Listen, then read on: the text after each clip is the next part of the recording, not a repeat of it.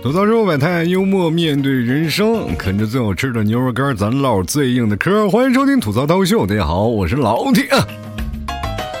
话说这两天又降温了啊，南方的天气跟北方不太一样，南方属于魔法攻击嘛啊，天气一一降温啊，屋里就冷的不行。说句实话啊，这两天阴雨连绵的，然后再加上气温骤降，在家里待的实在难受。本来呢，平时冷的话还能去外面暖和暖和，这一下雨，把你去外面暖和那条后路啊，全给你断了。没有办法，你总不能傻不溜丢的站在大马路上打了个伞在外站着吧？然后路人问你，你为什么不走一走？容易把鞋湿了。那你站在这里在等谁呢？我说我也没有等人，我就在这里淋会儿雨，淋会儿雨，你把伞去了啊！我实在不好意思跟路人说，我没事儿，我就来这儿取取暖。所以说，一到周末就是一个很头疼的事情啊，就是很难受。你说天这么冷，你说干什么呢？然后在家里做饭嘛，吃起来又没有什么感觉，对吧？那于是乎呢，又想到了一点，然后你们替嫂也开始找地方啊，找了好多好多地方，然后找，终于在杭州啊有一家特别便宜又自助的地方啊，然后我们去那里去吃餐去吃饭去了，而且还能取暖，你说多好啊，还能洗澡是吧？关键是我爸我妈来了，确实没地方领他们去啊，一直在下雨，想说去杭州周边玩一玩，也确实是一直下雨，去不了。再加上你说我这么敬业，我还要更新节目呢，是不是？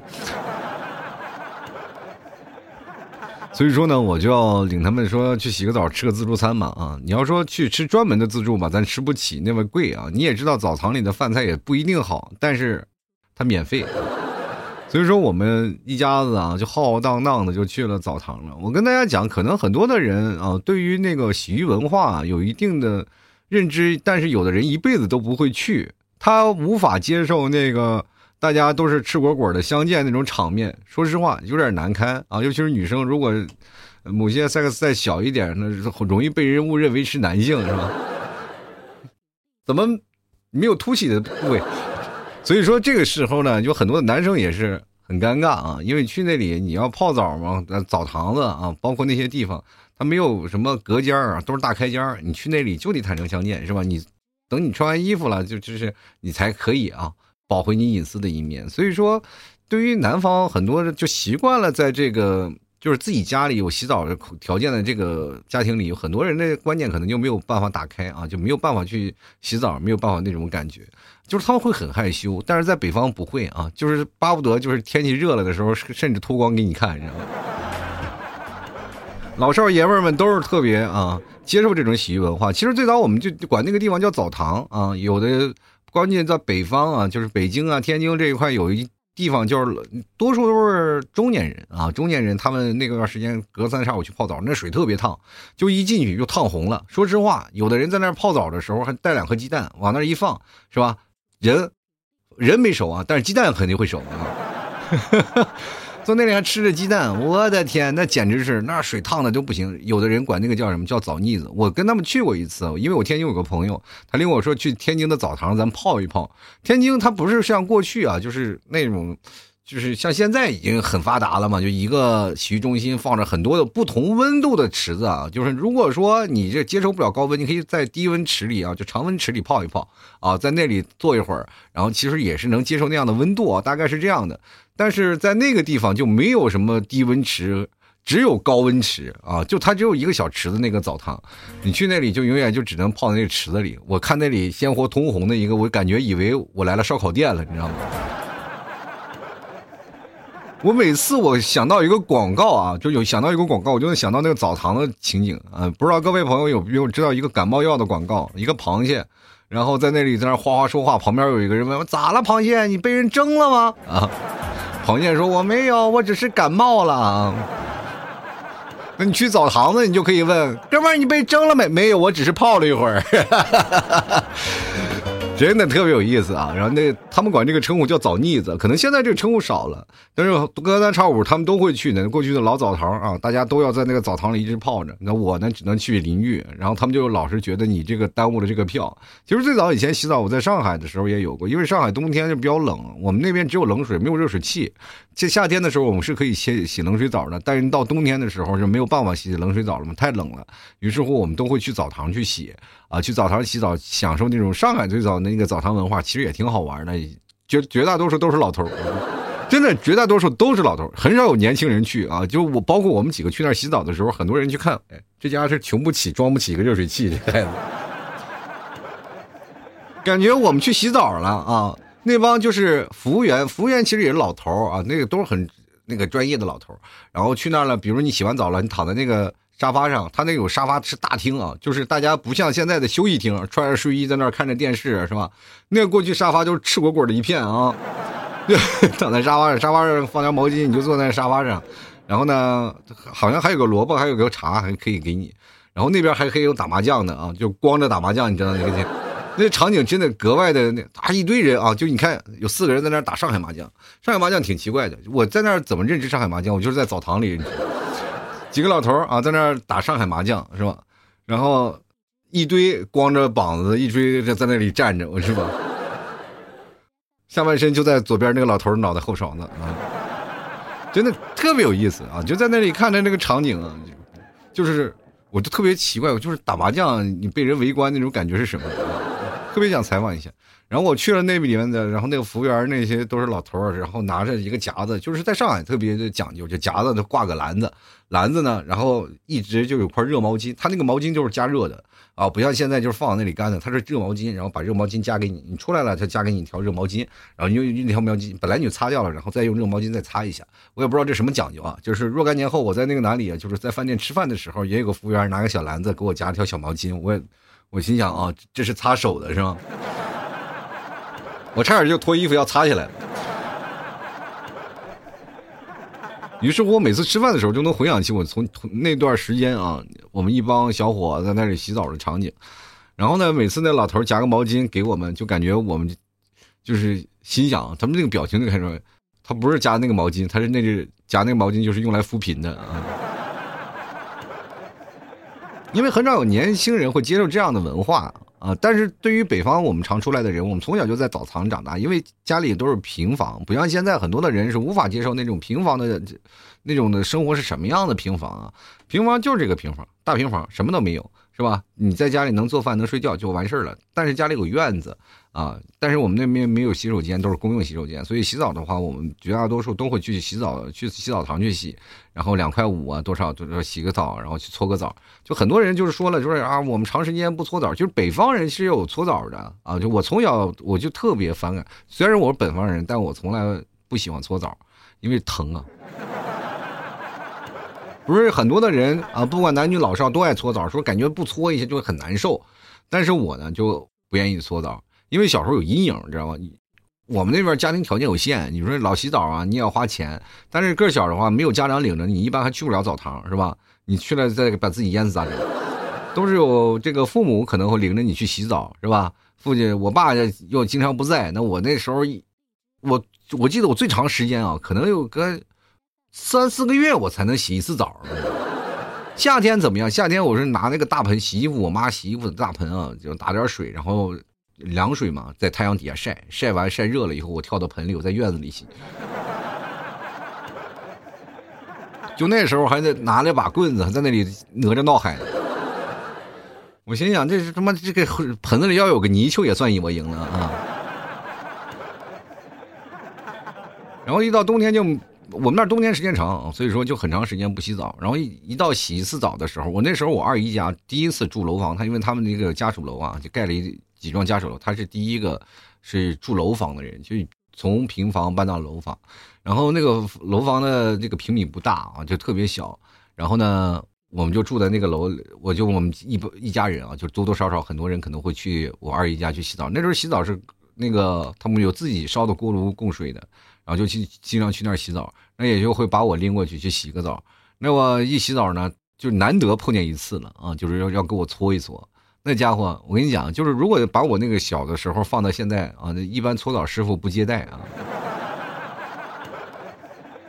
摁在那儿搓呀，哇呀，把我身上皮都快搓掉了，也当时不知道搓的是皮还是搓的是泥了啊。搓的我是滋哇乱叫，从此我对那个搓澡就有阴影，到现在为止我都不愿意去搓澡。他们说去哪儿搓个澡，我说不去啊，就很少。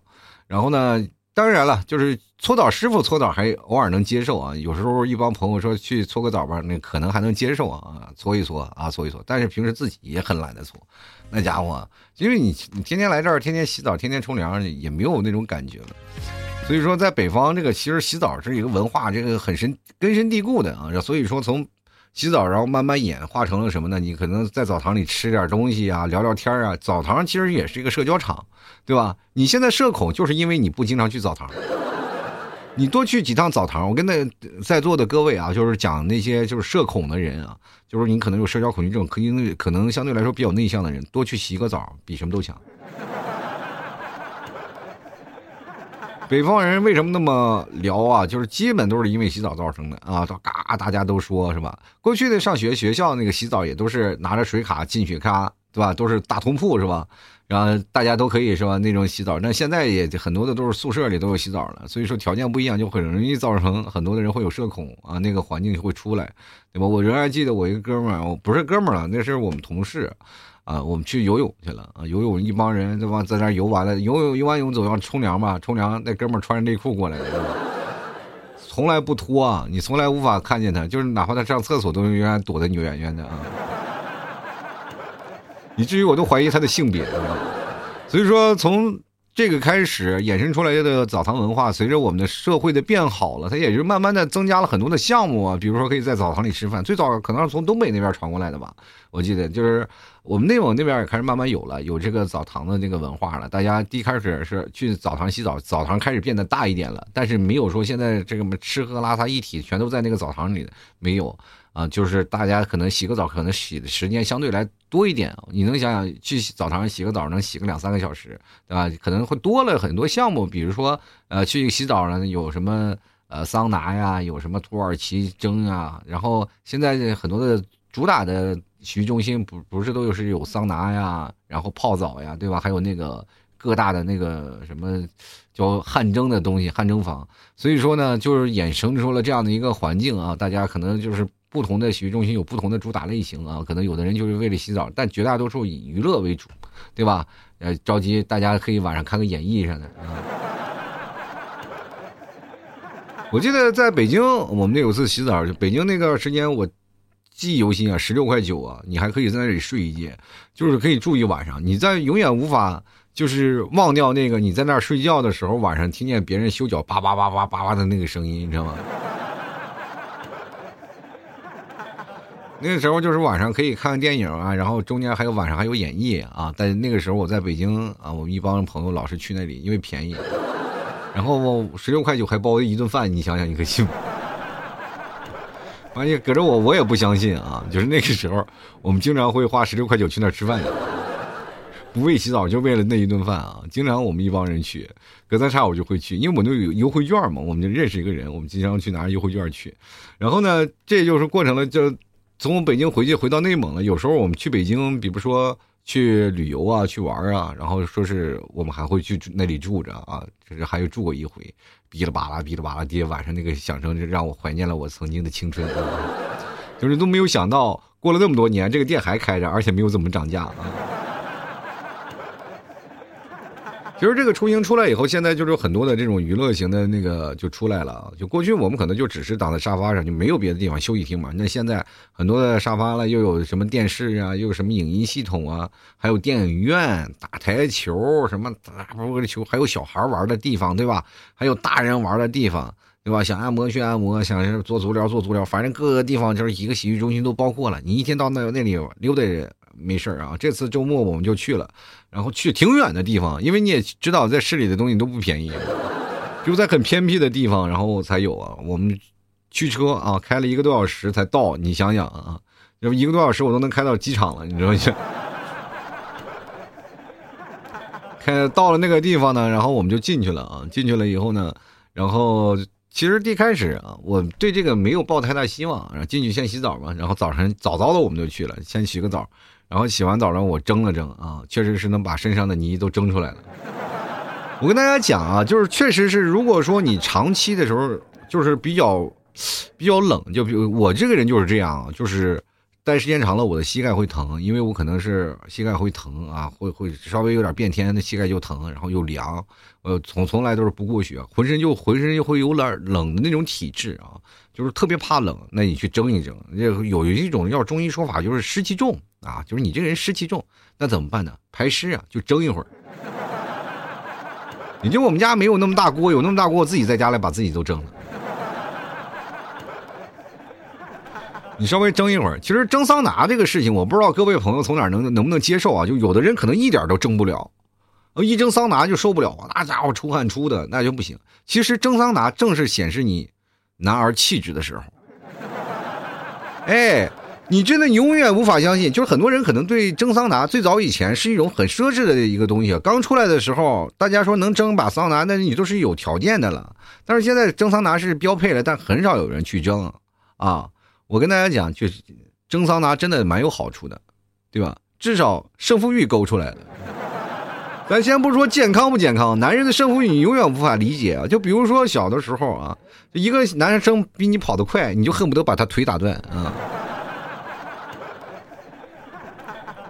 他要学习比你好，你就不跟他，这个你要跟我玩就好，不跟我玩我，你咱俩就拉倒，那个时候的男孩的胜负欲，你永远是无法想象的，就那种啊，就是你到了，只要进了那个蒸笼房里，就有一种谁先走谁就输那种感觉，就是大家咬着牙啊，就在那里，然后因为那个汗那个桑拿，我不知道你们有没有洗过啊，就有的人可能没有洗过的，你不要以为说啊桑拿谁不知道呀，没有啊，有的人是真没有洗过的。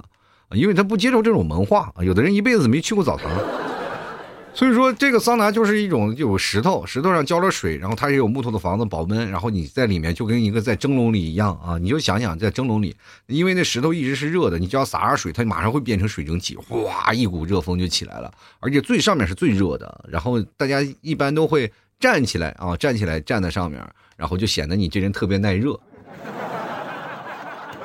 因为上面是最热的。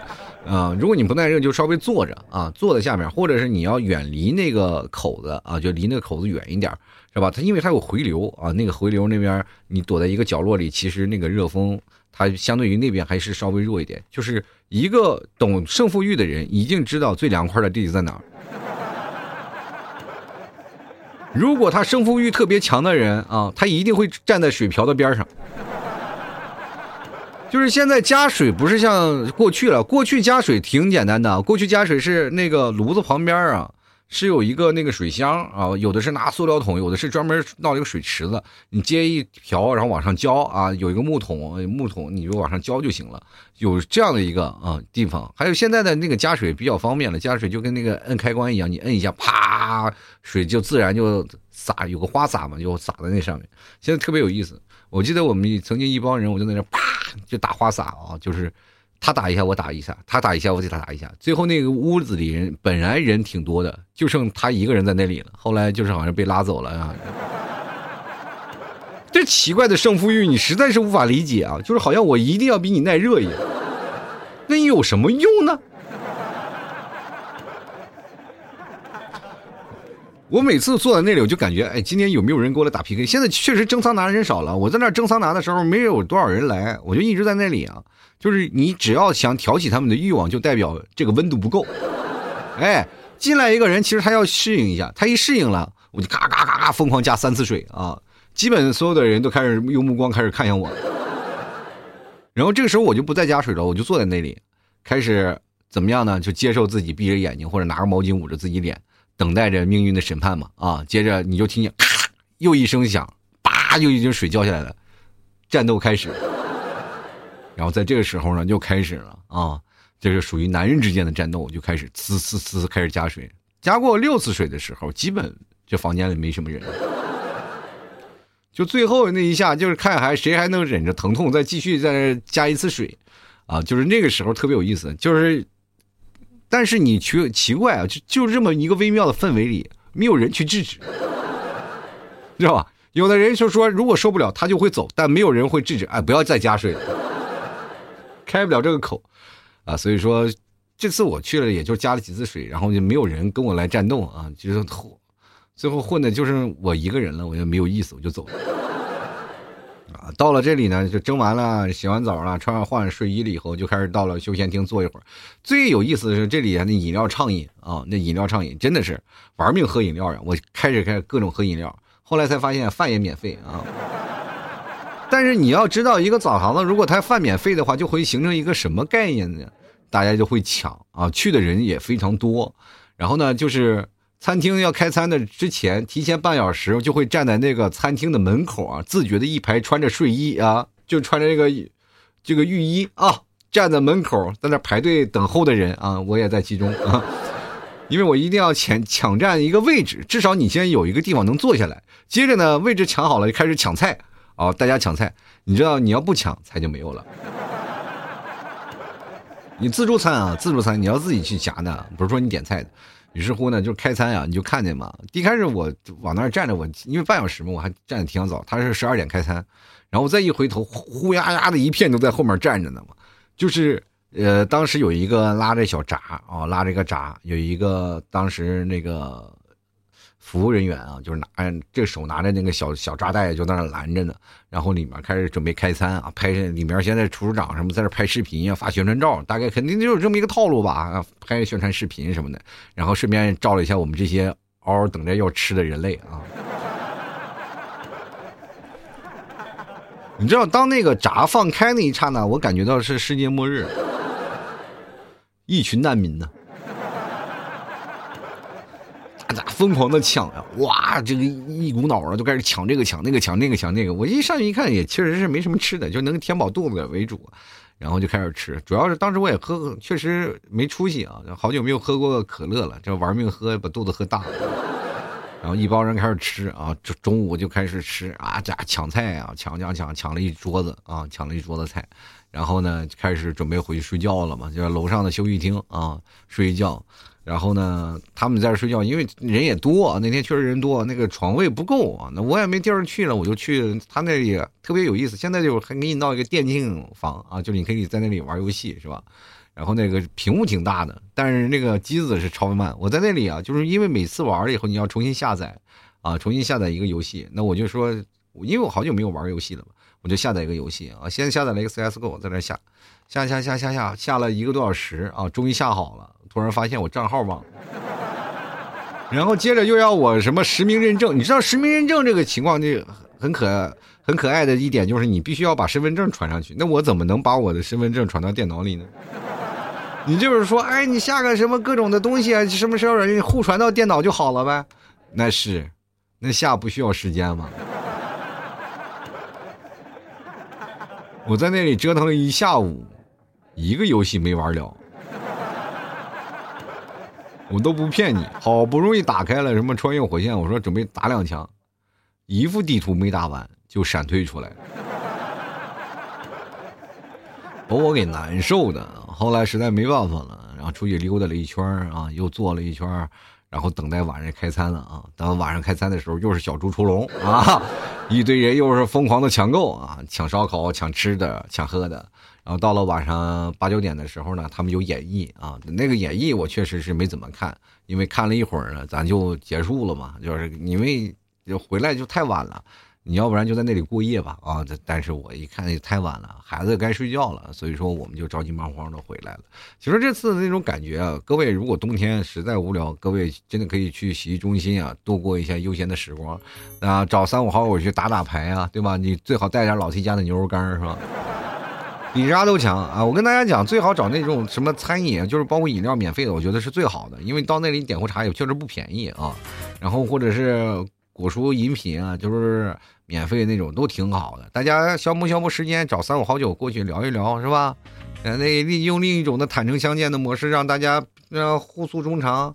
因为也确实太无聊了，大家坐在那里啊，真的有可以聊聊啊啊，聊聊天啊啊，这个吃吃饭呀，然后没事干玩一玩呀，休闲休闲也是蛮好的一件事情。其实北方的人特别热衷这一点，比如说像我们那帮朋友们。就是包括你回来的第一件事，就把你扔扔到澡堂里，走吧，咱们就请你吃饭，好吧？我是几点？早上八点，我说我天，我这么早你是吃早点吗？我这未必起得来的，走吧，就早上八点钟给我拎到澡堂，一直干到这个晚上十二点，因为那边也是自助嘛，酒免费嘛，把那边酒给喝的差不多。然后当时那个我们在这次玩的也有那个喝酒的地方啊，这个我的天，我说要来几个内蒙人，这点酒根本不够喝呀。那那哪敢酒免费啊？多数呃多数都是放的饮料，从来不放酒，你知道吗？喝酒要收费的。所以说，在这个地方呢，也确实挺有意思啊！大家能在这里能够聊聊天能够躺一躺，然后关键能发发汗，这是一件很重要的。你说在家里冻得不行，在那里热的，哇，那流汗，你知道吗？提前过了一遍夏天啊，那种感觉是真有意思。去哪儿都热的不行啊，这没有办法，都得跑到门口凉快凉快的。就是人生就是这样啊，就哪有反差萌，它哪哪就有很好玩的地方。然后呢，有的时候热的不行，还又去冲个澡啊，然后洗个澡再出来。反正不管怎么说，各位这经过这次呢，也感觉到挺有意思啊，就是大家一起抢食的那种感觉，就是吃起来就是真的香。然后呢。也没事干呢。如果这个东西相对来说，呃，要比吃大餐呀，或者你去外头吃饭呀，还是稍微省点钱，因为你确实省了家里的暖气啊等等一系列东西，还可以暖和一天。你知道吗？你很少有时间就在那儿能暖和一天的时间了啊，几乎都都是在外面冻着。你可以在一天暖和了，你就感觉把这一冬天的寒气全逼走了，你这感觉。像这两天这两天外头多冷，就自己感觉都不太冷啊，就那感觉能撑过来啊。反正人生就是这样。反正在现在最冷的时候，我觉得我也不知道为什么这两天这么怕冷，可能就是因为心冷了吧。大家这两天都不买牛肉干了，是不是？你不买牛肉干，我怎么活呀，朋友们啊？这个年也过完了，大家赶紧补补货吧啊！赶紧来点两斤牛肉干尝吃吃吧。这个大冬天都要过去了，这每逢佳节胖三斤，你还不现在减肥？你等什么时候减肥？就这次呢，也确实啊，带着牛肉干啊，去了澡堂去，就吃点牛肉干然后喝点小啤酒，那不比什么都开心，对不对？好了，多大社会百态，幽默面对人生啊！啃着了最好吃的牛肉干咱唠会最硬嗑。喜欢老 T 的牛肉干别忘了多支持一下啊！那老 T 的节目，你看看这两天更新这么勤，还不值得你拥有吗？啊！可以直接来这儿找我啊！就是老马家有一家店铺，就叫吐槽脱口秀啊，你到里面去买就可以了。当然了，你可以直接那个什么呢？输入什么呢？就是输入呃，就是老 T 家特产牛肉干也可以找到啊。但是你可以找到有个那个专门有个吐槽 T 的商标的那个地方，你去找，好吧？你也可以找客服对应暗号吐槽生活百态，我会回复幽默面对人生啊。然后可以来尝尝最正宗的牛肉干，还专荐我们家牛肉酱也特别好吃啊！那过年呢，你尝一尝啊，纯正的内蒙草原牛肉酱，还有草原白木酱，就特别好。啊，希望各位朋友多多支持一下啊，给老 T 一点面儿啊，来尝一尝啊，绝对童叟无欺。要不然你要觉得不好吃，直接找我啊，直接给你咔嚓，哎，咱们不好吃咱就退回来，好吧？喜欢的朋友别忘了多支持一下。朋友呢，哎，各位，呃，实在找不到，你也可以直接。看老弟朋友圈嘛，拼音的老 T 二零一二啊，都有都有啊，你可以找一下，好吧？那么今天咱就聊到这儿吧，啊，有喜欢的朋友呢，咱改天再聊啊。这两天我更新节目更新的可真勤啊，是不是非常勤快？所以说喜欢的朋友多多支持一下了。好了，那我们下期节目再见啦，爱你们哟，拜拜了。